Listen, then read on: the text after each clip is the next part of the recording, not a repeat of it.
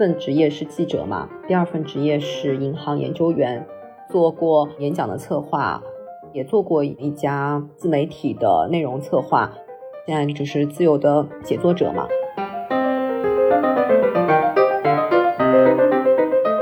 一年当中，只有到放假的时候，大家都休息的时候，你才能够有时间做自己最认同的那一部分工作。是怎么看待工作和自我的关系？你是在不断的寻找最适合自己的一份事业吗？还是说看清了工作的本质，而不把工作作为自己生活中最重要的一部分？我的目标和我老板的目标不是一致的呀，我精疲力尽，但是依旧随心所欲，这个是我比较向往的一个状态。各位听众，大家好，欢迎收听《非显著差异》，这是一档由多位人类学、心理学、教育学研究者发起的泛文化类播客。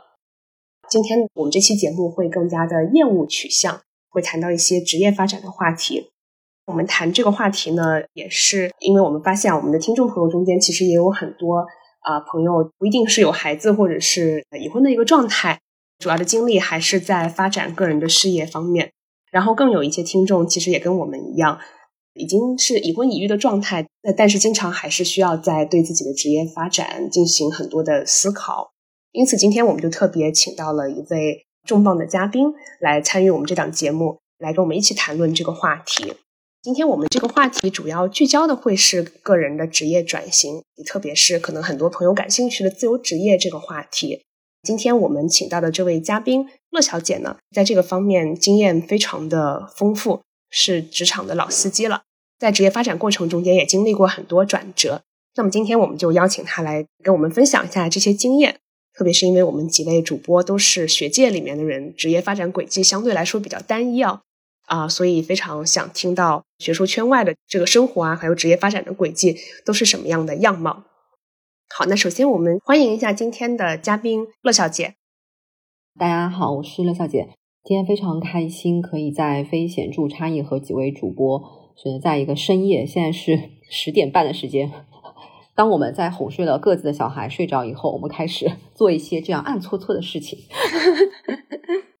其实我也不觉得我的职业生涯很复杂或者很丰富。我仔细想了一下，我每份职业都是跟文字有关的。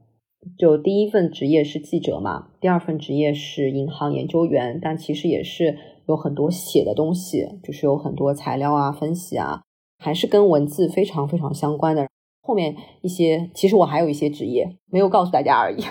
比如说做过演讲的策划，也做过。一家自媒体的内容策划，就其实还是完全都是跟文字相关的。那包括现在，呃，自己现在就是自由的写作者嘛。我一直觉得最大的不同，可能就是之前那些职业你都没有办法做自己，就你其实一直是在为一家机构写作，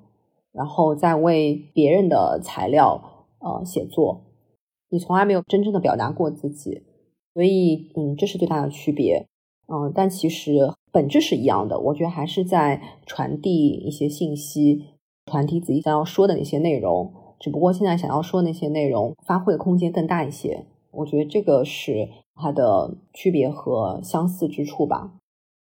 我就是特别感兴趣，因为像我们这种都是浸润在学术圈太久了。像我们自己的本身工作，我觉得应该很多工作都是差不多的啊，就是都会有那种。让你觉得特别 bullshit 的地方，但是很多人可能就呃没有这个足够的勇气，或者没有这样的一个探索欲，想要去再重新换一条赛道，所以就特别想知道乐小姐当时的考虑是什么样的？是你一开始就觉得说我的职业的规划，我就是要去尝试不一样的职业呢，还是说你一开始是有一个非常偏好的行业的轨道，然后？在经历的过程当中，开始有了不一样的想法呢。嗯，其实我在读大学的时候，我大学是学大众传播，就是 mass communication，在国内应该是没有这个专业的设置的。我大学是在海外读的，国内的话就是其实就是更像的，就是比如说像市场营销，然后或者是新闻学。但其实我在读大学的时候，我既有市场营销，然后也读了新闻学。所以对我来说，我从来不觉得，呃，要把做记者作为自己一个终身的职业。我有大学同学，他们是后来做了，比如说媒体的出镜记者啊，然后也有是呃一些网络媒体的呃记者，也有纸媒，就大家都有。但还有一些人也会去在一些机构里面做公关、做 PR。所以其实我们本身的那个职业的 range 光谱还是很广的。嗯，然后我在大学的时候就想说，第一份职业如果是记者的话，你会。锻炼到很多，因为其实记者你不仅仅是写嘛，你要搞定你的采访对象，你要知道跟采访对象之间沟通的一个分寸在哪里，界限在哪里。我觉得这是对刚刚大学毕业的人来说是一个很好的、非常急速的和社会产生连接、发生关系的一个职业。嗯，但我一直觉得说这个其实只可能只能作为我的一段经历，就曾经有过一些想法，就是可能将来我会想要去写作。这其实是我很早以前的一个念头吧。后来工作以后，也会有陆陆续续给一些媒体写专栏，嗯，香港的媒体，还有国内的一些网媒，还有纸媒，都有过一些陆陆续续写专栏的一些经历，就一直没有把这件事情放弃。但是呢，也没有做的多么出色。但因为你还是有主业吧，你的主业还是挺忙的那时候，然后其实也没有找到一个自己特别想要。写的一个方向，就如果专栏的话，其实就是很散，你什么内容都可以写，时事评论啊，然后美食啊，然后旅行啊，就这些都是可以写的。我觉得它只能作为一个你的练笔，但是你很难去 focus 说你要啊真的去写一样什么比较呃很长篇的一些东西。我觉得它只是一种累积。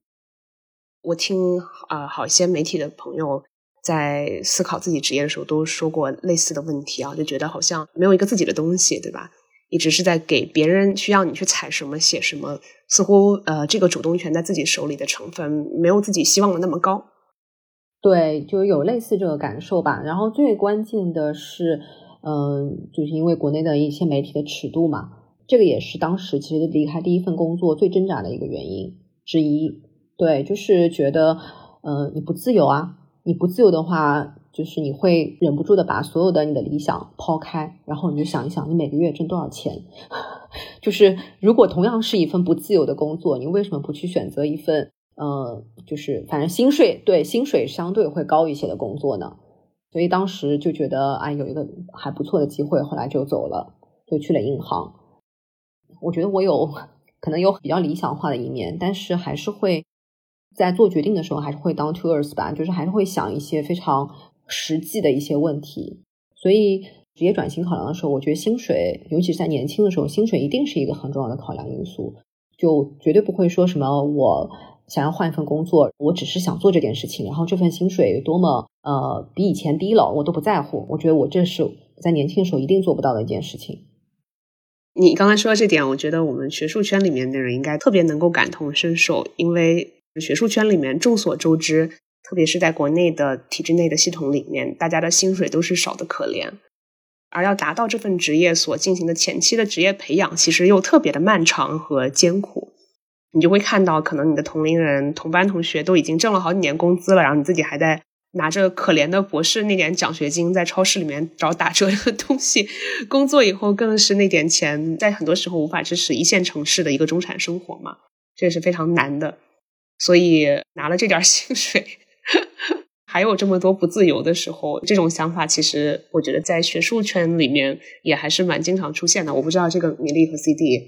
你们自己感觉怎么样？在心底问过自己无数遍。现在就是感觉自己做这份工作，嗯，主要就是因为薪水还不错，就是为了生计考虑，否则就可能就没有什么坚持下去的这个动力。我觉得学术圈其实有一个跟刚刚乐小姐讲的有一点相似的地方。我觉得社科圈的学者本质的工作，我觉得其实也是文字工作者。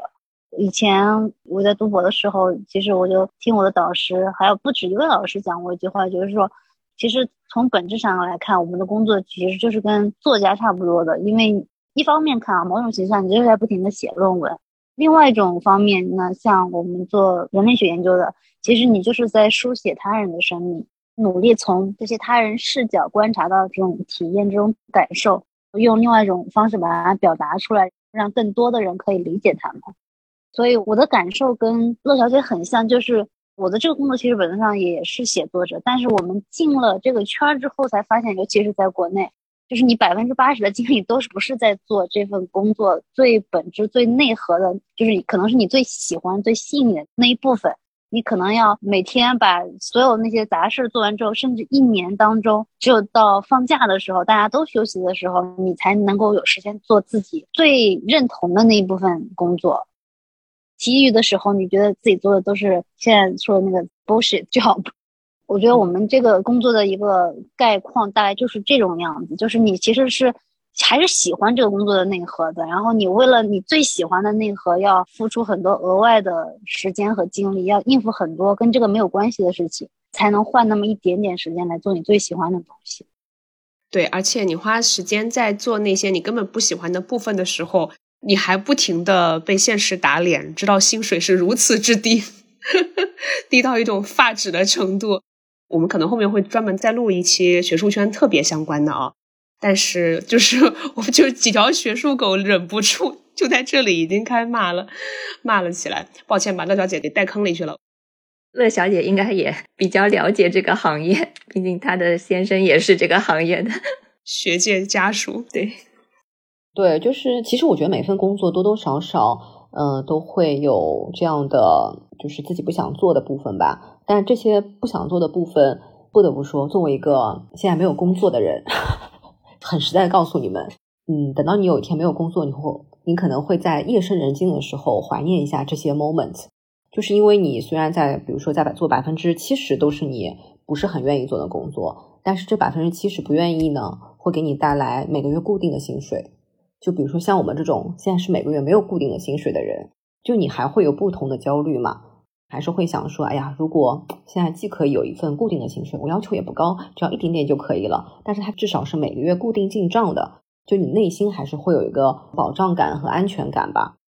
就我会一直在这个过程当中，会不停的和不安全感，然后会和这些焦虑对抗。以前的对抗是觉得说我是一个文字工作者，我是靠这个算是我的一个工作技能技能吧。那如果有一天我写不动了，或者说我总有一天你的内容、你的知识更新可能就是嗯不如年轻的人，尤其像新闻行业，你其实是很容易被年轻的一代赶超，或者说所替代，或者你可能已经不太知道那么多很新的东西的时候，你的新闻的触觉敏锐度没有那么高的时候，一定会有这样的危机感的。就是你现在的危机感是觉得说，嗯，我会不会写的不够好，或者说我如果现在这份自由职业没有办法养活自己怎么办？就我觉得人不管做什么工作，他 always 其实都是在和自己的不安全感、焦虑在对抗。当然，更重要的是要和他共处了，因为这些东西你是没有办法摆脱的嘛。还有就是可能就调整自己的预期，比如说以前每个月有固定薪水的时候，你会很开心嘛，就每个月比如说二十五号发了工资，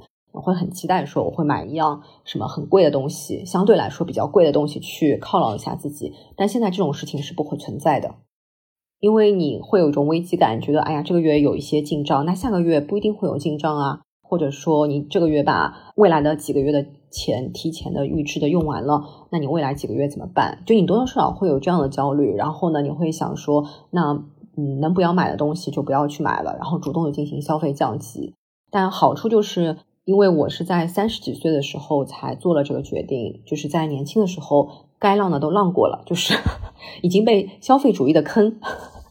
已经洗过很多次脑了，所以对很多事情其实也看得比较淡了。但我不知道，如果二十几岁的时候做了一个自由职业的决定的话，他会不会觉得自己的人生很苦？比如说，呃，我既没有办法在这个份自由职业当中看到一个很明确、很光明的一个未来，但是呢，我又要去忍受一些不稳定的收入给我带来的一些不适感。对我觉得这个可能会比较挣扎。你做出这个决定的时候，就是我要从一个相对有稳定薪水的工作转变为一份自由职的时候，那个时候你的生活状态是怎么样？是已经有家庭有孩子了吗？还是那个时候还没有成家，没有小孩？哦，我那时候已经有家庭有小孩嘛，其实也就是去年的事情。二零二一年的下半年，就是我决定做这件事情，但当时是因为身体上有一些问题，我就想说休息一下，休息了半年，想看看再去做什么工作。后来我就觉得，嗯，其实跟文字相关的工作我都已经尝试过了，基本上就是如果再换新的工作的话，也都是跳不出这个大类的。所以我当时就想说，那我为什么不给自己一次机会去做自己真正有热情想要去做的事情？刚才乐小姐说的，我也特别好奇的一点就是，呃，你刚才说到说在转为自由职业的时候，你想给自己一个机会去做自己真正想做的事情。然后你之前描述你的职业轨迹的时候，也把自己描述成一个一直在做文字工作的这样一个专业的人。呃，那你当时在进入自由职业的，给自己一个机会去做自己真正想做的事情的时候，你是怎么样确定自己真正想做的是什么的？我觉得好像没有想很多哎，这就像你问一个人，你怎么会爱上这个人？你为什么爱上他？他有什么特别吸引你的地方吗？你能够列出一二三？我觉得这个是没有的，就只是你在那个 moment，你觉得你想要做这件事情。然后当时我就想写一本关于母职的书，就是很明确的想要写一本关于母职的书。然后呢，我又看了一些呃国内的，然后海外的，主要是一些海外的，你会发现，嗯，中国很少人写这个。如果写的话，他用的素材也已经是比较陈旧的了，要不然就是非常偏学术的吧。偏学术的，你们你们都知道了，其实它是跟大众阅读的口感之间距离很远的。嗯哼，对，其实对普通人来说，他是不会因为啊自己生活当中遇到一个什么问题，然后我去看一篇学术论文来解决。这样的人有，但是肯定是比例非常的低。然后当时我就觉得说，既然母职它是这么一个被大家所困扰、烦恼。的问题，尤其是我身边有很多女性，她可能受过比较良好的教育，然后工作也不错，呃，家庭看起来也还可以，但是她还是会因为这些事情感到很困扰。有段时间，包括我自己在履行母职的时候，就做妈妈的前面两三年，就内心其实一直是很闷的，但你不知道你怎么样去把这种闷的感受表述出来，而且你也不知道怎么样去跟你的朋友或者家人去聊这些事情，你只有靠自己去消化。当然，每个人消化情绪的。方式是不一样的，有些人可能会选择吐槽啊，或者是八卦啊、聚会什么的。但我明显不是这样子的，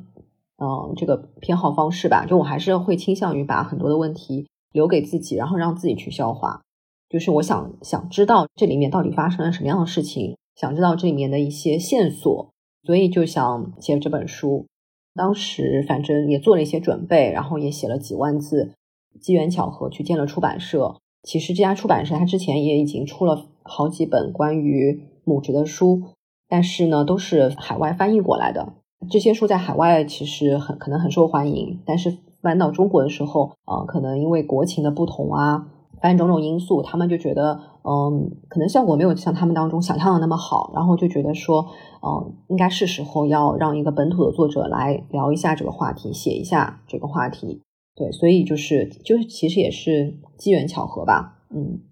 我觉得我可能不太是一个完美主义的人，就有些人可能会想说，我一定要百分之百甚至百分之两百去准备好了以后，我就再去做这件事情，因为如果做不好的话，可能会有些丢人啊什么的。就我不是这种类型的人，就觉得我先做嘛，做完了以后再去修改，或者说再去进行一些优化。嗯，不会认为说我一定要做了百分之两百准备以后再去。那如果有这种想法的话，你可能永远会停留在一个想的层面。就包括跳槽也是，有很多人就是可能想跳槽，但他可能想了很久，就是来来回回会想很多。但我其实每次在做一些别人看起来比较大的职业转型的决定的时候，都是有一些一拍脑袋的。我觉得这种事情就是你先干了再说，反正你也饿不死。如果换失败了，你也可以再去。啊，找别的工作嘛，就我一直是觉得这个世界是会有很多的机会，呃，可以去尝试的，就不要自己先把这条路封死，觉得哎不可能不行，如果搞不好的话就很没面子。我可能很少有这种想法。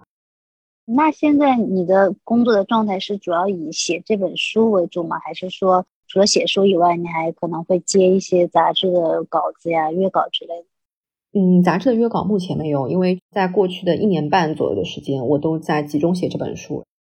在今年农历春节之前，我就把这本书书稿交掉了。因为写这本书的话，还是需要非常集中的精力嘛。就其实你没有办法去应付太多的杂志的稿子。我写过一些，但是后来会发现其实很占用时间。因为别人约稿了，你可能也不想把这件事情搞砸嘛，就还是想认真的 做好这件事情，而不是说随便写写。然后现在就是在做看理想的一档母职的音频节目，未来也是想再写一本可能非虚构的，就是关于自己的。母职的一些经历，包括自己呃以前的一些经历，会把这些呃，用女性的视角写出来。啊，那现在写的这本，就刚刚写完的这本是小说吗？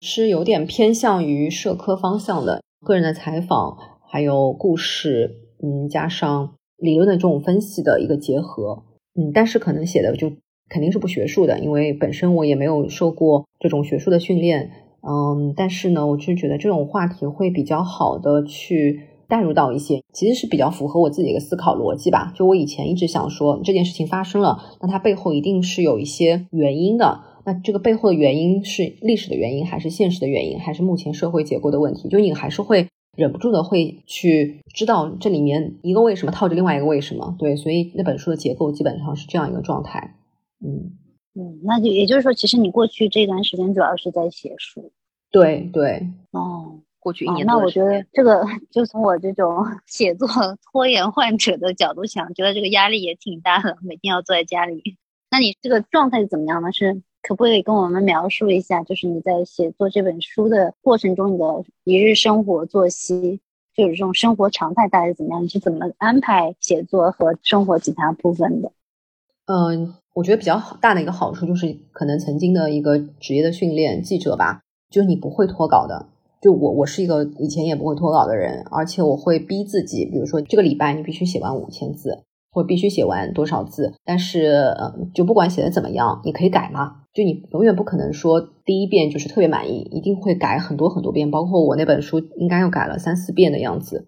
所以每天早上大概是八点多钟起来，差不多吃完早饭啊什么，做一些活动，然后九点钟就坐到桌子前面。然后中午简单吃个午餐，然后一直写到小朋友放学回来，大概五点左右，跟他互动一下，什么玩一玩，然后到他睡着以后九十点钟，然后我再继续写，写到一点钟。或者有时候，比如说这一章我遇到一些比较卡壳的地方，需要花大量的时间去专注写的时候，我就会到咖啡馆或者反正会去外面找一个安静的地方，一直写，然后写到可能就是整一天都待在那里，一直到可能晚上九十点才到家。那就会有一个大块的很长的一个写作时间，基本上就是我也不太会睡懒觉，我还是希望像一个上班的一样的人对待自己，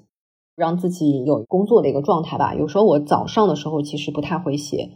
每个人的工作状态不一样吧。有些人觉得早上他的精神是最好的、最焕发的时候，但我早上一般会看一些书，就看一些别人写的书，培养一下对文字的那种亲近感。也要让自己去排空一下前一天我写了什么，就我还是希望和自己的书稿有一个距离，因为其实有时候你会觉得写的很顺的时候，你反而是要警惕的，因为你搞不好你是在重复，或者你只是在写你自己擅长的东西。到下午的时候，我就会非常专注的，嗯，写几个小时这样子。嗯，听上去这个写作强度还是挺大的，是比较沉浸的一种感觉，是比较沉浸的一种写作方式。那你是那种需要大块时间才能进入写作状态的吗？因为我知道有一些作家，包括学术圈里面很多研究者、学者，他们是那种很擅长用小块豆腐块的时间写作，就是比如说我有个十分钟、五分钟，我就可以写两句话，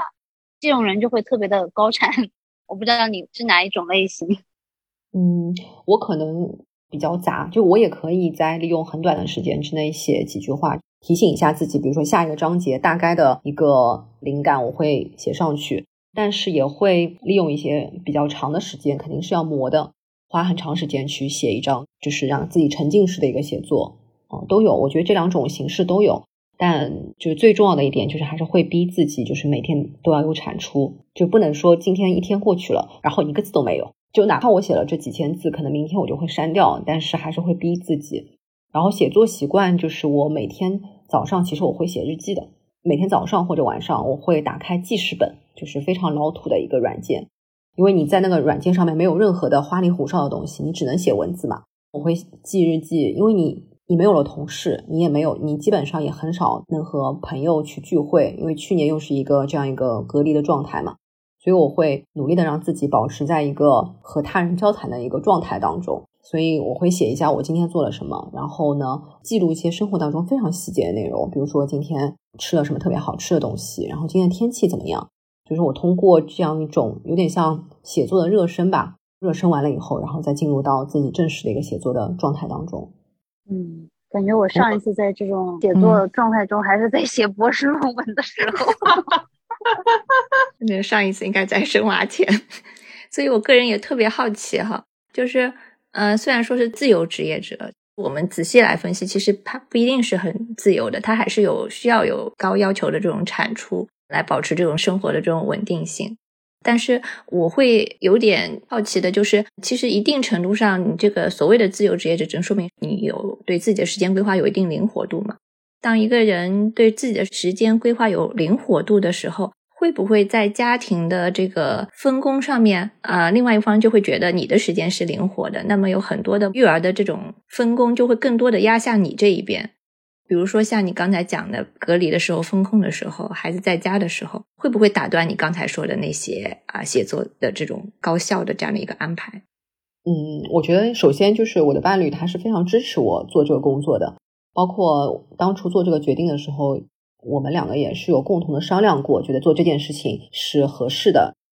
并且它所会产生的一些影响、结果，还有一些可能要会付出的一些代价，我们都会想到。所以呢，他还是很支持我的。我们带娃方面还是可以互相配合，再加上有其他家人的支持，这一点的确很非常重要。如果你一边带娃一边写作，嗯，我觉得那个太伟大了。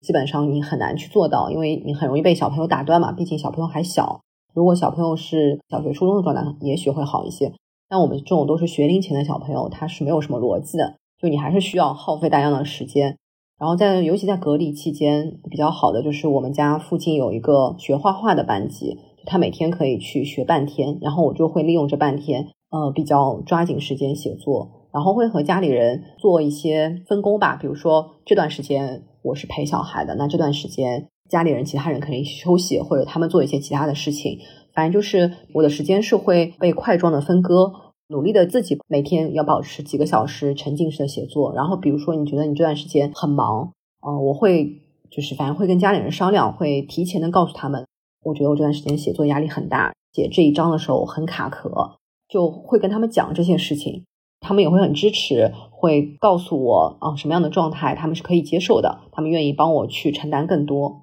对我觉得这个肯定自由职业，就是如果你还同时是一个妈妈的话，伴侣一定是要同时付出很多的。嗯，这一点我感觉特别的不容易，因为可能有很多的自由职业者得不到家里人的这个支持，可能他会承担更多的这个压力。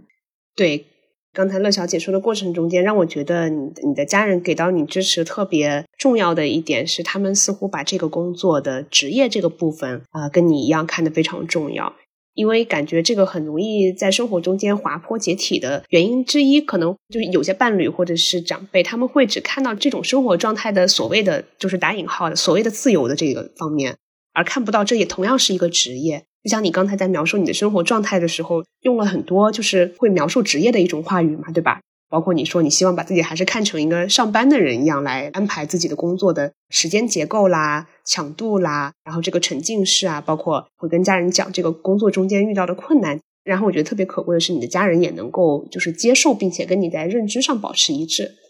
嗯，我觉得这个可能是跟我之前的几段职业经历有关。呃，之前我记得有一次我跳槽的时候，我妈还是挺反对的，因为她觉得不能理解，她觉得你工作很稳定啊，这份工作也很好啊，怎么怎么样，呃，为什么要再跳槽啊什么的？但后来发现，其实每一次的跳槽，她会发现我都升华了，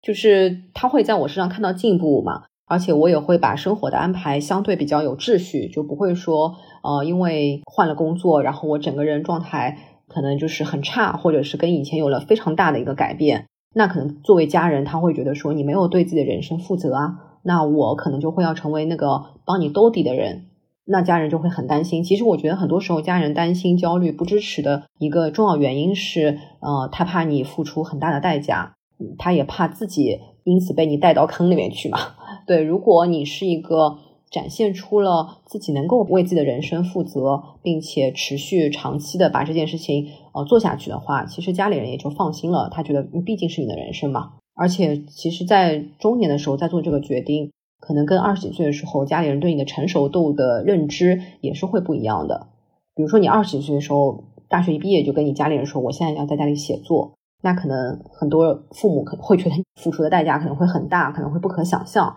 但是到了一定的年纪以后，他可能会更加觉得说啊，你可能是已经自己想清楚了。那既然你自己想清楚了，那我们也没什么好讲的。其实是一个大家互相博弈的一个状态。博弈结束以后，就该干嘛干嘛去。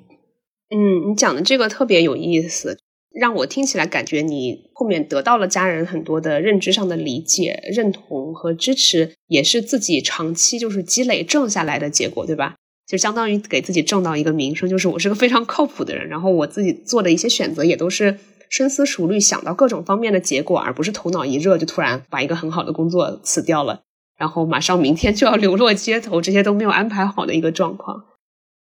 肯定会有任性的部分，比如说，如果不了解你的人会有任性的部分。我记得在去年的时候，我接了一个我以前领导的电话，他说：“你最近在干嘛？” 我说：“我最近在写书。”然后他就发出了一阵笑声，然后我觉得我们聊不下去了。就是肯定会有人很不理解你现在对吧？人到中年在干什么？在搞一些不靠谱的事情，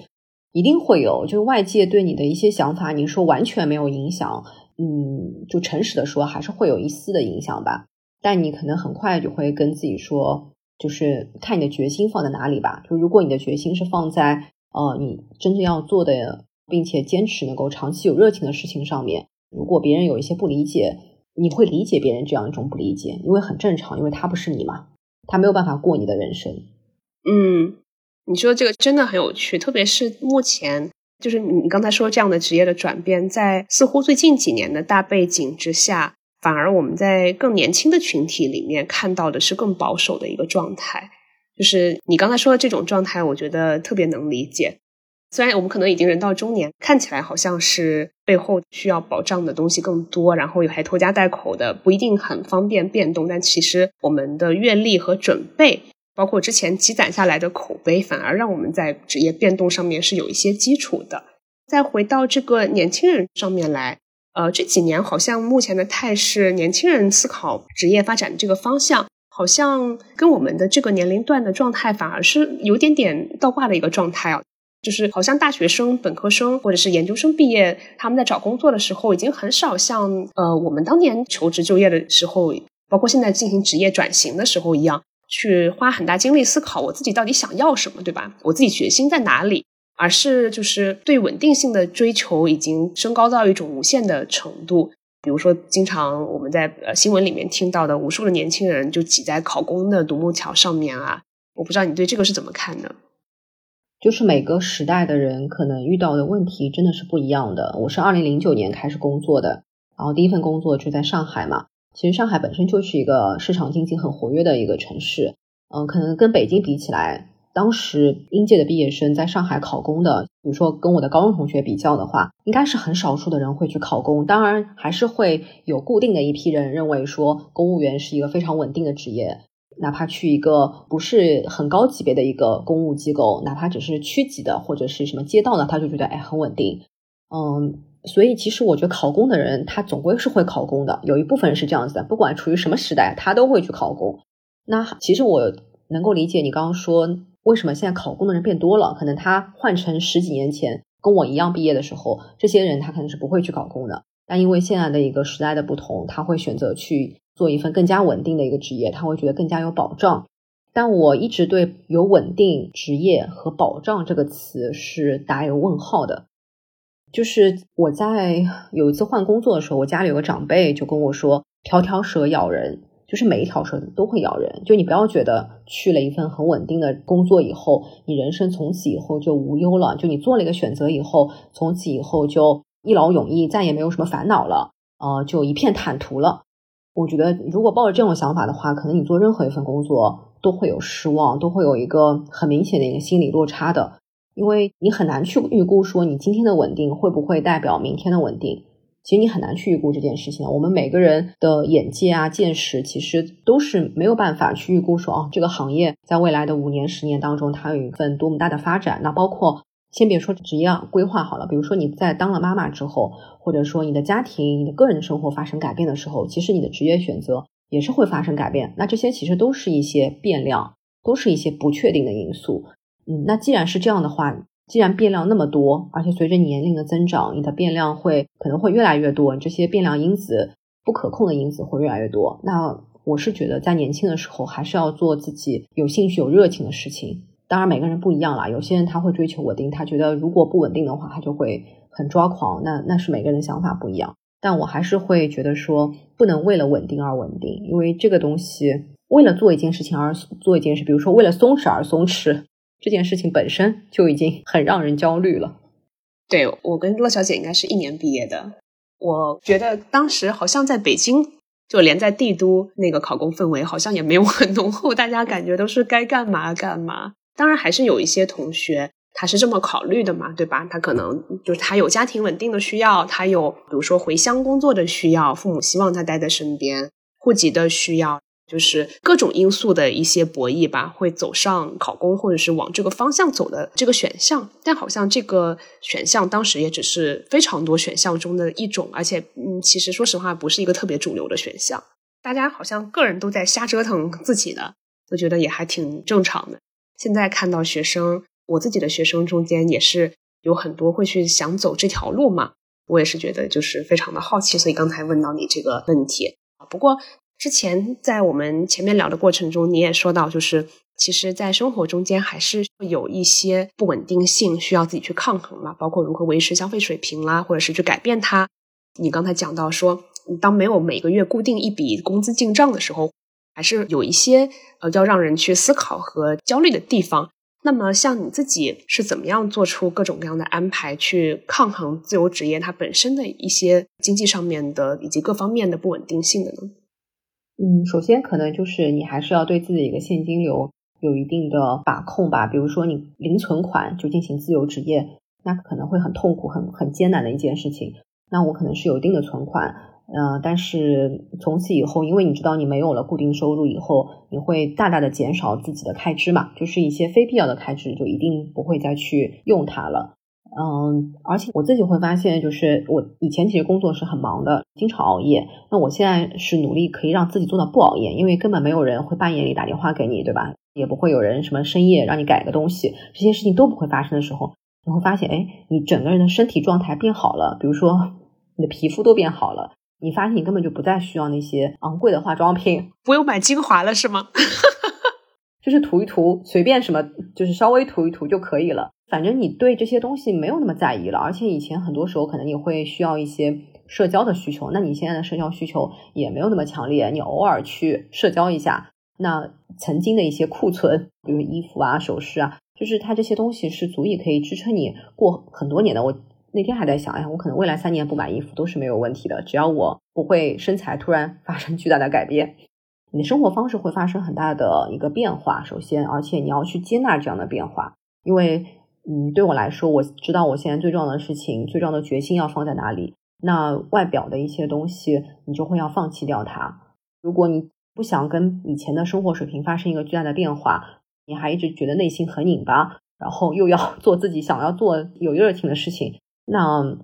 可能就会很艰难吧，内心可能会发生很强烈的内耗，就是这些内耗都不要有它，因为自由职业本身就是一条比较艰难的道路了。如果内心还有非常多的内耗的话，就也蛮浪费时间的吧。还有就是可能自己要做好一些财务的规划吧，嗯，比如说我自己去交社保啊，然后自己嗯很早以前就买了商业保险，就这些东西都是在很多年前就已经做了准备了。不是说因为自由职业才做了这些准备，都是在可能刚工作的时候就已经在做这件事情了。所以其实会把就是人生当中最不确定的因素，就最大的一些风险，比如说像我前年了，就是会查出可能会有癌症嘛。然后当时我想说，哎呀，还好我买了大病医保，买了重疾险，然后算了一算，大概可以赔多少钱啊？那应该是可以覆盖所有的费用的。所以其实，哎，人生就是想。豁达一点，就想穿了，就是生老病死这四件事情。如果把这四件事情，你有一个嗯最基础的一个底，把它托住了。当然，你不能说去追求多么奢华，那可能也不是我这个阶层去考虑的问题。就你把一些最基础的底去做一些自己的基本的保障之后，我觉得没有什么太多需要害怕的事情。此处我应该安排一个保险公司的广告位。你是先进入自由职业，然后发现了有癌症的风险？没有没有，我是因为先是身体不好，然后才休息了半年以后才去做自由职业，是这样子的一个顺序。所以这个身体的原因可能也是一个你当时选择自由职业的动因，是吧？对对，肯定是一个很大的一个推力吧。因为你在那个医院里面，你会看到很多可能大家肯定会听说，比如说什么亲戚啊、朋友啊、朋友的朋友、亲戚的什么长辈得了癌症。但其实当你真的住到那个癌症的病房，就那一层都是癌症的时候，你出来，比如说体检啊、面见医生的时候，那种冲击力还是很不一样的。而且你的病房里面也都是癌症患者，就你这种冲击力是非常不一样的。嗯，你会觉得这一切其实不重要。当时我记得我还带了一本书去病房，就是舒国治的，就台湾的一个散文作家嘛，舒国治他写了一本书，就是一本游记吧，我忘记他是哪本游记了，我带了。反正他的里面一句话就是“做你自己，世界自然会供养你”。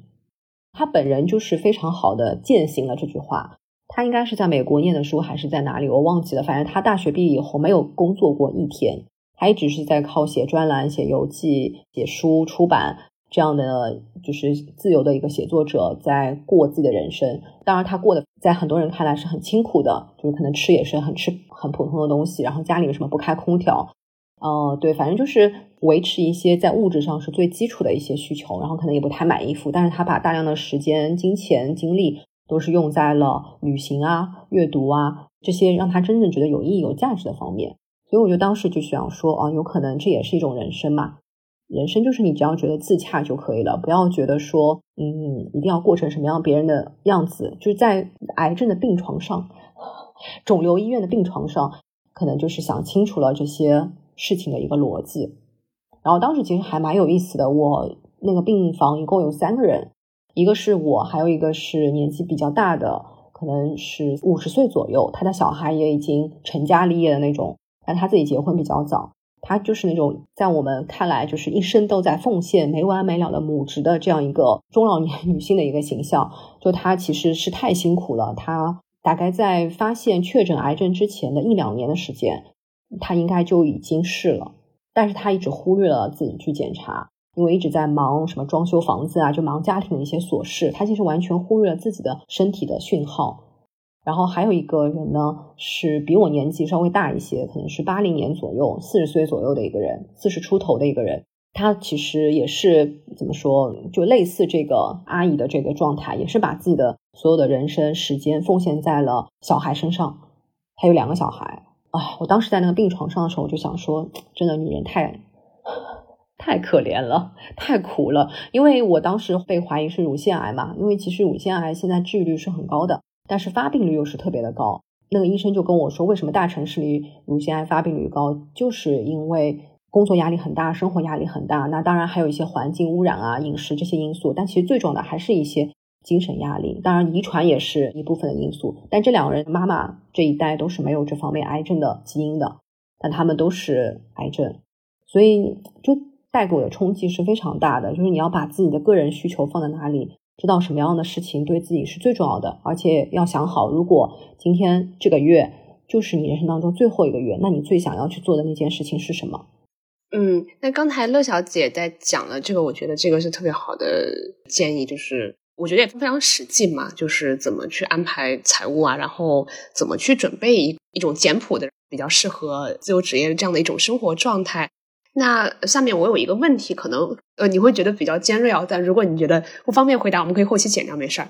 就是很大程度上，当家庭没有了一份固定收入的时候，像我作为一个双薪家庭里面的人，可能我的首先的担忧是，当失去了我这一份稳定的工作以后，我家人的生活品质会不会受到影响？因为自己的生活消费降级，这是一方面啊。当然生了娃以后，我们自己的消费都降的差不多，没有 形同于无了。但是，可能家庭里面主要大的支出会是在围绕着孩子或者是老年人的养老啊，像这个方面，呃，我不知道在这方面你是怎样准备的，有没有什么比较好的心得或者建议给到？嗯，我在做自由职业之前，这些问题都有考虑过，都有准备。就每个人的经济状况都不一样，这些对我来说的确不是那么大的一个问题，因为反正父母有他们有自己的工作，有养老金嘛，就不需要我们特别的再去贡献太多。小朋友的话，我觉得慢慢开始吧。就是反正他目前消费也不高，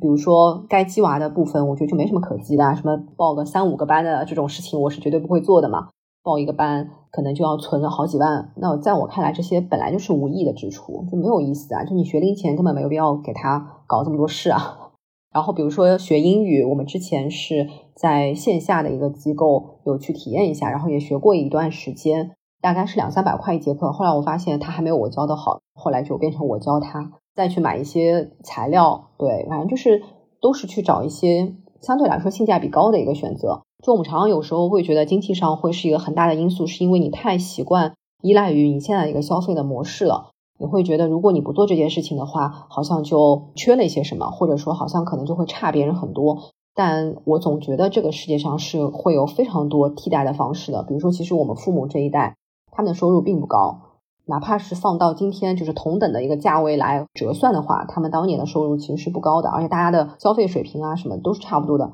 但他依然把我们养大了，所以 我觉得我也可以养活小孩的吧。而且我其实蛮反对现在把一些小朋友的教育变成很货币化，可能是我现在小朋友还小，我还没有办法想象这种花什么十几万一年去补课的这种状态。哦，我总觉得这样一种拿的分数，嗯，好像会有点问题。我宁可他是一个分数平平的人，我也不想把钱花在这里，因为我觉得钱不是这么花的。就是用更加开放的心态去面对这些看似是没有办法避免的大的开支。对对，因为反正他一定会找到自己的一个学习的方式、学习的路径，哪怕我帮他报了所有的培训班，但是他没有办法去找到自己的学习方式，我觉得也很难吧，因为我。本科毕业就工作了，所以我在很多年前就已经和那些有儿有女的这些父母们交谈过了。在这些年里面，其实也有持续的交谈。然后我会发现，其实父母的养育方式的确会决定这个小朋友的一些行为习惯啊什么的，对吧？你们做这个儿童发展心理研究，就会发现有些父母他其实有时候焦虑的是他没有办法给小孩提供一个相对优越的一个环境。那这个焦虑本身要解决的问题是父母自己啊，不是小朋友啊。因为我以前有个同事，他跟我说，他每个月会花可能工资的三分之一的钱，甚至还要多一些，在小朋友的私立幼儿园上面。我说他为什么不去换一家公立的？他就跟我说，私立的会教英文啊。后来我又另外一个朋友跟我说，你不要指望在学龄前这个小朋友他的英文会多么的好，除非他是沉浸在国际化的英语的环境当中，他才会和同龄的小朋友拉开巨大的明显的差距。不然的话，就是单词量的差距也不会太大的，对啊，所以我就觉得，也许就教育被包装成另外一种消费品的时候，其实父母是要警醒的，就是我们到底能够给小孩提供什么？就有一件蛮有意思的事情是，嗯，我儿子会经常问我，妈妈，你书写好了吗？你为什么还没有写好？他说你写书好慢，我一个晚上就可以出好几本书。他经常在家里面自己写写画画，然后把他妈呀！我觉得我需要一个同款儿子在 在旁边督促我写书，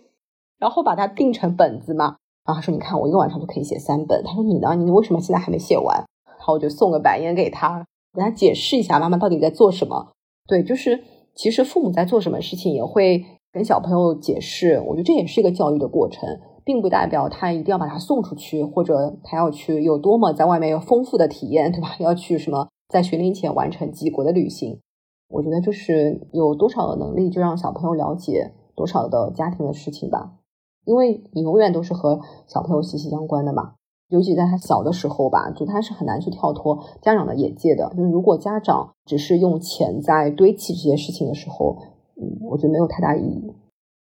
你刚才讲的这个，就让我想到最近刚出来的一个大的心理学的研究，也很有意思。其实很能反映这种情况嘛，就是当比如说当父母有什么焦虑的时候，大家第一反应都是我去挣更多的钱，给孩子报更多的班，给他生活中加更多的东西，去缓解我这种焦虑。而实际上，解决问题的方法之一，除了做加法，还要做减法。然后你刚才说的健康的问题，也是又让我想到最近的一个段子，就是说没有工作半年的朋友看了以后，真是肉眼可见的气色都红润了，身材也变得健美了。对对对，这句话我也看到了，我当时觉得，哎呀，真的很准确。对，就好像一些平常我们生活中间平常会执着的一些东西，觉得非要不可的，有的时候很可能可以去反向思考一下，说这个东西如果在我生活中没有了。它的消失会给我的生活、给我的人生带来什么样的好处？以前上班的时候，我们会举例嘛，比如说一个团队里面你会觉得，哎呀，你活总是干不完，那我多招一个人或者多招两个人，是不是就效率大大提升了？不是的，因为你会遇到更艰巨的任务。比如说，以前老板给你定的目标是这个月要赚一千万，然后突然之间，因为你加了两个人，他就会跟你说，这个月的目标你就是两千万了。啊，当你达到两千万的时候，老板就哎，他就说你现在不能招人，对吧？但是你现在必须得维持两千万的，但是市场环境又发生了改变。我觉得这个跟养孩子是有相似之处的，就是锅和盖的关系嘛。比如说你现在有两个锅，然后但是你只有一个盖，就你怎么盖都盖不过来，对吧？就是你可能觉得你总是来不及做饭，手忙脚乱。但是当你真的有两个盖的时候，那可能前面客人就会跟你说，我之前可以原谅你，因为你只有一个盖，那你在半个小时之内你做两道菜出来，我觉得已经不错了。那你现在盖都齐了，锅也齐了，你是不是可以做三菜一汤给我吃？就是资源永远都是稀缺的，就不管时间还是金钱，永远都是稀缺的。刚才乐小姐说到，就是你的健康、身体的问题，来激励你去重新看待这个工作对于你的意义、生活的意义。我觉得这个也是一个非常普遍的一个现象。其实我听的过程当中，我也有感同身受的这种感觉。因为去年的时候，我的这个体检是我这么多年以来体检性价比最高的一次。同样的钱 检查出了更多的问题。这个时候，你就会反观，会来问自己：假如说你的生命就时长没有多少时间的话，你会想要怎么过接下来的日子？你就会更看清楚什么对你来说是更重要的。然后，你生活当中可能你之前很努力。很卷的那些东西，你就会发现就很容易就可以放手。是的，是的。但我觉得这个状态可能也会呈现曲线式的一个状态，就是你有时候觉得自己放下了、想开了，然后可能过了半年、一年，哎，身体好了，你又嘚瑟了起来，也不排除这样的可能性。你经历过那件事情以后，还是会想清楚一些。当然，也也有些人在经历这个，比如说巨大的生理上的问题以后，嗯，他会更加的变得保守，也有这种类型。我知道有这样一些人，他会变得非常的保守，非常的不敢于尝试，会更加的去固守于自己已经拥有、曾经拥有的东西，他非常的害怕失去，也会有这种状态。所以，其实每个人对于疾病的认知或者疾病的理解差异还是挺大的。我这边想接着问一下我们另外一个今天没能出席的主播，帮他问一个问题，就是他想问一下。你在换这么多次的工作的这个过程当中啊，你是怎么看待工作和自我的关系？你是在不断的寻找最适合自己的一份事业吗？还是说看清了工作的本质，而不把工作作为自己生活中最重要的一部分？嗯，我觉得工作就是，如果是你为了老板打工这件事情呢，就是可能越早看清楚工作只是你生活的一部分，就是可能你会越幸福越快乐。我觉得我以前为什么会生病，就是想不开，觉得我要充满了使命感的工作，然后把工作填满了自己生活的可能百分之八九十的这样一个时间，可能休息也很少。嗯，但现在想想，有可能我的目标和我老板的目标不是一致的呀。我觉得可能学术圈还不太一样，学术圈因为你们相对来说，比如说你们要想要做什么研究方向，还是自己可以选择的。但其实很多大量的工作，它的目标和这个企业的目标，或者和这个团队的目标。它有时候是没办法吻合、没办法 match 的。那这种工作能不能做？我觉得为了这份薪水可以做，对吧？但是如果是自由职业的话，当然是会和至少这段时间当下的你的目标是吻合的。但你自己也会变啊，你有一天也会自己和自己打架的嘛。嗯，我觉得不要去害怕这种内心的纷争，或者是打架冲突也好，你还是会在不断的去优化。还是回到开头说，我不是一个完美主义者。就我永远相信，呃，这件事情你先上路、先上手了，你总是会有更多的机会去把它变得更好。啊，我这里还想问一个问题，因为我刚刚我们刚开始聊的时候，陆小姐有提到，她虽然换了很多份工作，但是这些工作的本质内涵其实都是在跟文字打交道。我就在想，虽然说你现在是自由职业，没有一份固定的工作，但是你是不是还是有一个比较强的一种？身份认同感，或者说是职业认同感，觉得自己可能还是一个写作者，因为我觉得你好像进入这段自由职业的时候，其实是有一个非常明确的目标，就是我有一个自己很想做的事情，要写一本书。嗯，但是可能很多人在考虑自由职业的时候，其实并没有想好，我把工作辞了，我要做什么？我其实就是想要休息一下，嗯，我想听听你是怎么想的，就是这个职业认同感。还有一个情况就是，有些人可能就是在辞掉一份稳定的工作之后，他可能比如说他就不再有同事了嘛，他也失去了之前那个职业的那个圈子。就是这个时候会不会有一段时间的纠结或者说迷茫，就是不再拥有一个集体的那种身份了？嗯，还是说你就是那种写作者的那个身份那种感是对你来说是更强的？有那个对你来说就够了？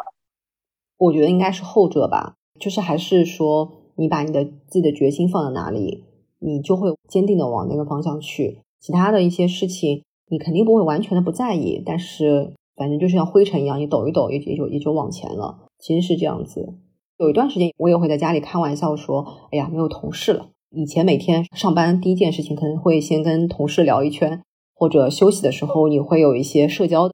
嗯，但其实到了这个年纪，我觉得我已经没有什么时间和精力，就是把时间和精力放在这方面的社交上了。就你反而会觉得时间很紧迫，你只想做自己真正觉得有价值、有意义的事情。虽然你是自由职业，你没有了固定的同事，但是还是会有一些，比如说志同道合的人，跟你从事类似职业的人。而且甚至因为你是自由职业了，你交朋友的范围会更加广泛，就你不再局限于本行业的人或者本公司或者什么兄弟公司这种，不再会局限这个，其实反而会是一个更宽广的一个天地。嗯，还有一点，可能我也没有什么 peer pressure 吧，就是可能很多人会很在意说，啊，当你的同龄人或者你曾经的什么大学同学往前走的时候，你好像来到了一个被卡住的一个中年阶段。我不太会有这种压力。每当你有这种想法的时候，我就会跟自己说，不要和别人比较，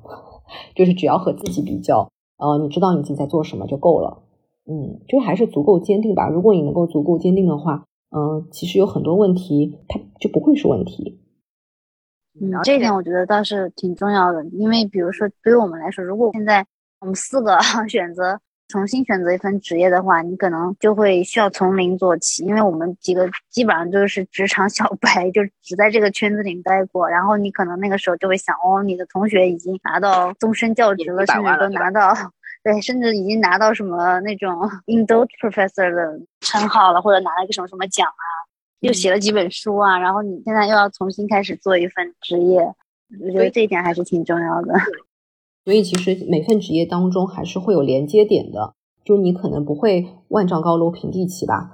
比如说，如果说你们要换职业的话，可能你们未来从事的职业是和现在的内容所相关的，或者说你们现在的所具备的技能是可以运用在其他的行业或者你的一个新的职业上面的。这之间一定是会有千丝万缕的联系。就比如说，你不会现在说辞职了，我去开个奶茶店，奶茶店你会开，但一定只是你的副业。嗯，你们有没有想过辞职了要干嘛？能做什么？其实我自己是没有想过，呃，一个行业会干到死的。嗯，对，因为像我的妈妈，她本科学的专业，在那个时候是相对比较高的一个 terminal degree 了，就是最高学历。那她学的专业，最后跟她从事的职业、呃，行业什么的，其实也有很大的不同。她其实一直到现在都还在想着一些，呃，有各种各样的主意啊，所以好像。我从小没有一个特别固定的这个想法，就是说一个职业甚至一个行业可能是要干到底的。那可能对我来说，呃，决定职业方向的更多的是我自己本身的那个自我是放在哪里的。比如说，我的自我的一部分是放在家庭里面的。那最重要的是，我有一个收入，给家庭有一个收入，而不一定是要卡死在说哦，我自己要变成一个 endowed professor 或者是干嘛。呃，所以好像这方面倒没有什么卡死的地方，但是具体的计划我目前还没有做。我不知道那个米米粒和 CD，你们对将来的畅想是什么？对将来的畅想，不知道自己能发几篇文章，但是希望自己可以攀爬更高难度的 攀岩线路。哦，对哦，就进军体育界和健身界。我现在主要是有一份爱好，可以缓冲一下职业带来的这些糟心事儿。然后这份爱好它有很多很多探索的空间，然后它有很丰富的上升空间。毕竟现在就是一个菜鸟，也也有看到很多爱好者变成从事职业之后，再也没有时间 从事爱好了，就要想各种经营方面的问题。这就是我们现在的状态嘛？这不就是？对我我我就记得你之前好像提过，你想如果换行业的话。你想要去做定线员是吗？定线员感觉这辈子应该是不太可能了，还有高度难以企及。我的话，其实我应该算是换过一个行业了。我原来硕士毕业的时候，曾经是可以留在学校做行政的，但是呢，当时就是看到周围这些学校里的行政老师，我就感觉我一眼就可以看到我十年后是什么样子，我可以看到我每天重复的日子是什么样子，突然就会觉得这样的生活我过不了。然后我就彻底放弃了这一条道路，就选择出去读博。之所以选这个路，我不知道之前有没有在我们节目里面讲过。一个是跟我之前也兼职做心理咨询也有关系，就是还是会感觉很多的心理上的问题，如果可以更早的去预防和干预的话，会更好一些，更容易去把这些的孩子的这个发展去保护起来。如果早期没有做好的话，可能后面得花很大的精力啊。即使做了非常高质量的这种心理咨询的话，嗯，它可以改善，但是很难做到完全的解决他这个方面的这个问题。所以当时有想转这个教育的方向，尤其是早期教育。另外一个也是觉得说，如走学术这一条路的话，你会觉得这个行业总体来说它的重复性没有那么强，就是你永远可以找到啊新的研究方向，然后更有挑战的东西，感觉是永远就不会感受到单调这件事情，所以才当时选了这样一个方向。我觉得我可能跟你们几个比，现在已经比较能够把工作跟职业脱离开来了。可能也是因为我的这个工作的轨迹跟你们相比没有那么顺利，就是没有马上进入一份这种终身教轨的工作，所以现在我觉得工作对我来说其实就是工作，就是赚钱 养家，那个付账单的。但是这个工作也会给我很多纠结，比如说我会觉得，哎，反正这个工作已经不要求我发论文了，那我还有必要再去看文章、再去写文章吗？因为职业已经不要求我这样做了，我这样做其实对职业发展。除非说我以后还想再回到终身教轨的工作里去，那做这些事情才有意义，否则是没有意义的。但是这个职业的认同感，就是如果你还觉得自己是个研究者的话，那这个事情就是必须要做的。我有很长一段时间就是在纠结这个，然后当时我的家属也问过，就是说你到底喜欢这个职业，是因为你想做大学老师吗？你是喜欢里面哪哪一部分内容？你是更喜欢教学，还是更喜欢做研究？如果你喜欢做研究的话，你完全其实可以做一个自由研究者，因为其实，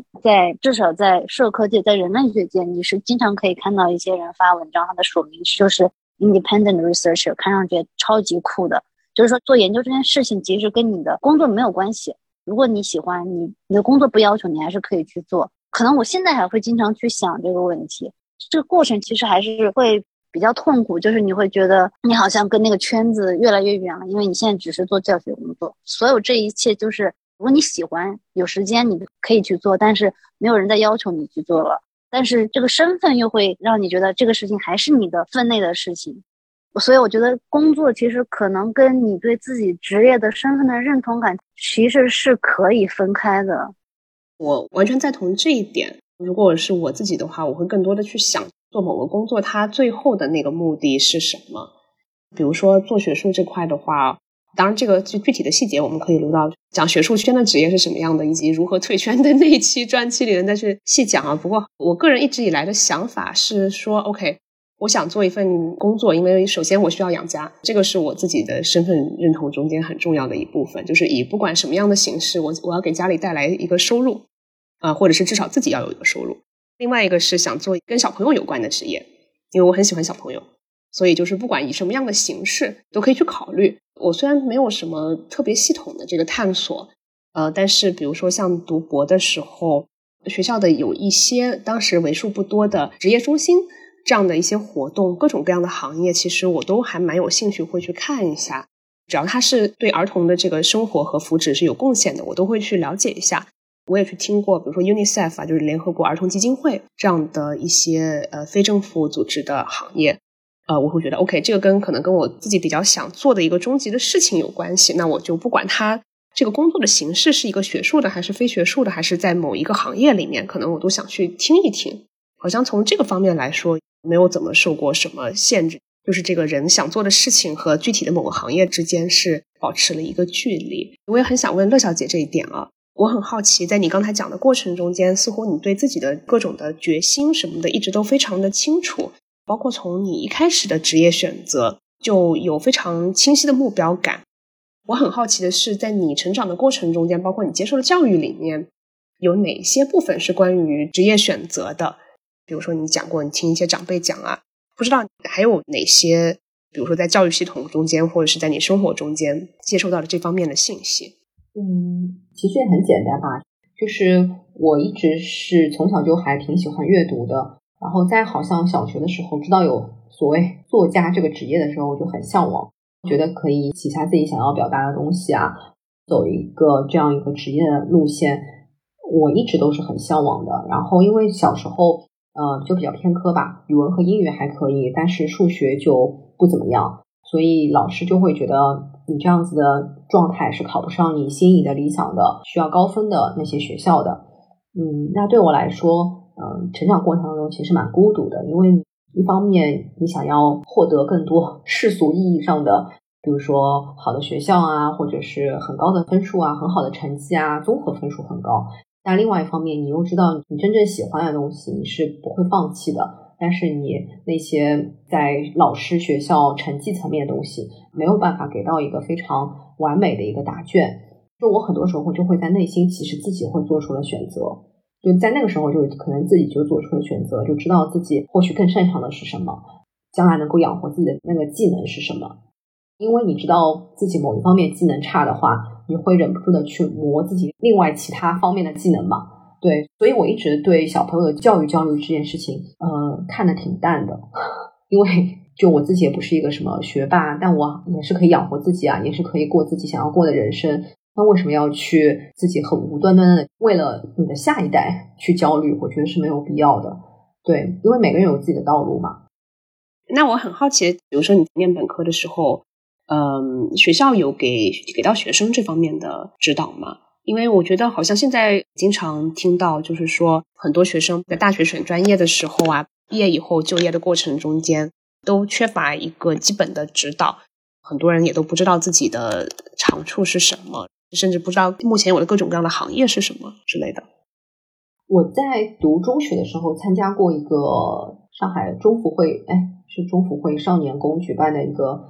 就记者班嘛，当时是从每个区每个学校会可能派几个学生去，然后可能本身就是在学校里面，呃，作文成绩所谓语文成绩还不错的小朋友去嘛。我记得好像有几百个人在一起培训，最后可能筛选下来是十来个人啊。当时这个是给了我一个很大的鼓励，觉得哎，我将来是可能可以从事这个职业的，做记者的。当时给我们来培训的，在上海可能本地比较资深的一些记者。包括我们的最后的考试、笔试、面试，都是由这些比较资深的记者去帮你，就是等于是审核或者是选拔你的吧，就这个意思。那这对一个小朋友来说，只有十几岁，我记得初一还是初二的时候，这是一个很大的鼓励跟肯定，就是你会觉得说你得到了一个行业里的老师的一个肯定。然后包括我记得我写第一篇新闻报道的时候，老师就他就说，就是我觉得你是有这个天赋的。嗯嗯嗯，对，就是这是一个很大的一个肯定，所以你从来没有怀疑过这件事情。那当然也很单纯，因为当时也没见过什么世面，老师说可以，那说不定可能只是鼓励你一下，对吧？但你就信了嘛。然后因为这种相信，你又持续了很多年，那这种相信就会不断不断的给你内心增长非常多的力量，一个持续的力量在里面。嗯。所以，其实，在比较早期时候，还是嗯，对，比如说，呃，哪怕是只有记者这一个职业，还是稍微有一点点接触的。对对，然后因为我家里有人是以前是记者，对家里的亲戚，但不是父母，所以这个亲戚也给了我一个很大的影响，觉得啊，这是一个可以从事的职业，并且这份职业在曾经还是挺受尊重的，对吧？然后收入也不会说太低，对，所以其实嗯，这件事情也持续了蛮久了。我记得我从初中开始就想好，我将来是要读新闻专业的。然后我有一些同学，他们可能就国内有很多可能读新闻专业的人，他会选择再读研究生啊什么的。但因为我就是那个专业是大众传播嘛，你其实学的是有点杂的，就是你什么市场营销啊、公共关系啊，包括一些心理学，就是简单的一些心理学都有涉及。当然是偏向比如说消费者心理学啊，或者是这种新闻伦理的这种方面。所以对我来说，我会觉得就是这个专业它是一个非常需要实践的东西。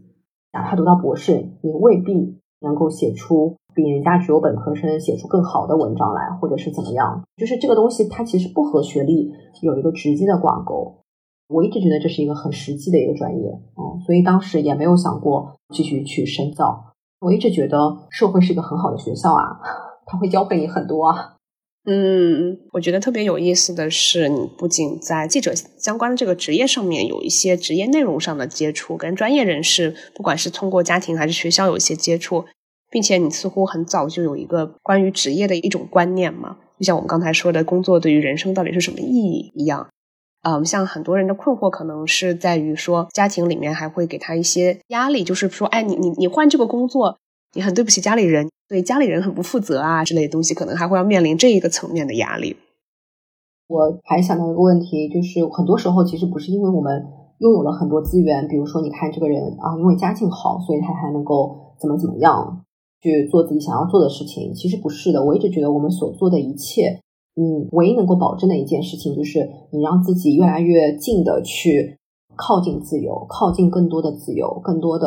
随心所欲的空间。我前两天看了戴锦华老师的一篇访谈嘛，他里面引用了法国的导演戈达尔的一句话，就是“我精疲力尽，但是依旧随心所欲”。对我觉得这句话就是很好的说了一种很自由的一个状态。我觉得这个是我比较向往的一个状态。所以有时候其实工作它是可以定义你，它当然可以。就是去年那本很火的那个毫无意义的工作，它当然可以定义你，对吧？就像你吃什么也可以能够决定你的人生、你的样貌，你的工作也是会在这个过程当中，它就是不断的优化的一个。但是这个优化可能是你是拥有更多的钱，还是更高的社会地位，还是接近你心中理想中的这样一个呃人物的形象，就是自己的一个个人的一个形象。我觉得这些都是每个人的定义不同，嗯，但我还是觉得戈达尔这句话真的特别好，就是精疲力尽，但是依旧随心所欲。每一份工作都是很辛苦的，就在我换的过去的几份工作，每一份工作都是需要熬夜，都是很辛苦的工作。但的确，我能够感觉到，尤其在去年经历了啊什么隔离啊这些的时候，我还是觉得自己没有被击倒，或者是还是会努力的让自己过得更自由，就内心更自由，精神更自由。我觉得这点是我做到了。那这些就是我觉得是职业带给我的一个基础吧，一些保障。嗯，我说这个保障是比较看重的。我觉得乐小姐转引的这个戈达尔的这句名言说的是特别好，能够帮助我们 非常完美的把今天这期节目带到尾声。我今天听下来，虽然我没有具体的这样去问，但是从乐小姐的分享的内容里面，我能听到的是说，她把自己的每一段职业里面东西都有积累起来，并且用到了后面变成自由职业者的这个过程中间，比如说有自我管理。一些财务的积累，一些在呃做记者过程中间对人的观察，包括自己在工作的几年里面对同事还有对其他不同人群的观察，其实后面都积累到了，用到了自己做自由职业的这个过程中间。我觉得这点其实对我启发特别的大。也就是说，虽然可能我们很多人没有办法现在一下子因为各种各样的原因进入一个理想中的自由职业的这样一个状态。但是其实我们日常生活中间，在我们自己目前正在做的工作中间，还是有很多可以积累的一些部分，将来说不定就在什么时候能够用得到，给自己带来更多的自由。对对对，就是上海话里，哎，其实应该吴语系统吧，好像江浙他们都会有一句话叫“螺丝壳里做道场”嘛。其实每份工作它都是很狭小的，然后每个行业。在别人看来，可能这份行业很很很高大上，或者很宽阔，有很多的机会。但你真正做到这个行业的时候，你会发现你就这个坑，就眼前你必须要把这个坑填满了。就它一定会有很多的限制，但同时又有一些自由度。就我觉得我们能做的，就是在尽量在这个限制当中找到自己比较舒服的一个位置，可以发挥的地方。听下来，我就感觉，如果要选择作为一个自由职业者的话，一个就是刚才。啊，你们说的就是，其实前期的积累也非常的重要。一个就是是要有非常强大的自律的能力，时间规划的能力，非常强大的内心。另外就是，如果有家人对这个自由职业的理解和支持，就更好了。是的，是的。今天我们已经聊了很久，今天这期节目我们就先到这里。也希望我们的听众朋友，不管是决定自己继续目前的职业，还是进行一些职业转型，不管自己有怎么样实际上面的限制或者自由，都希望大家能够享受自己的职业，并且在这个过程中间能够跟自己真正的自我有一个对话。呃，那今天我想再感谢一次我们的嘉宾乐小姐。谢谢谢谢，我也很开心和大家聊到了十二点零八分。对，也非常欢迎大家都去乐小姐自己的电台自在电台做客。谢谢谢谢 Rosa，谢谢米粒。好，拜拜，拜拜拜。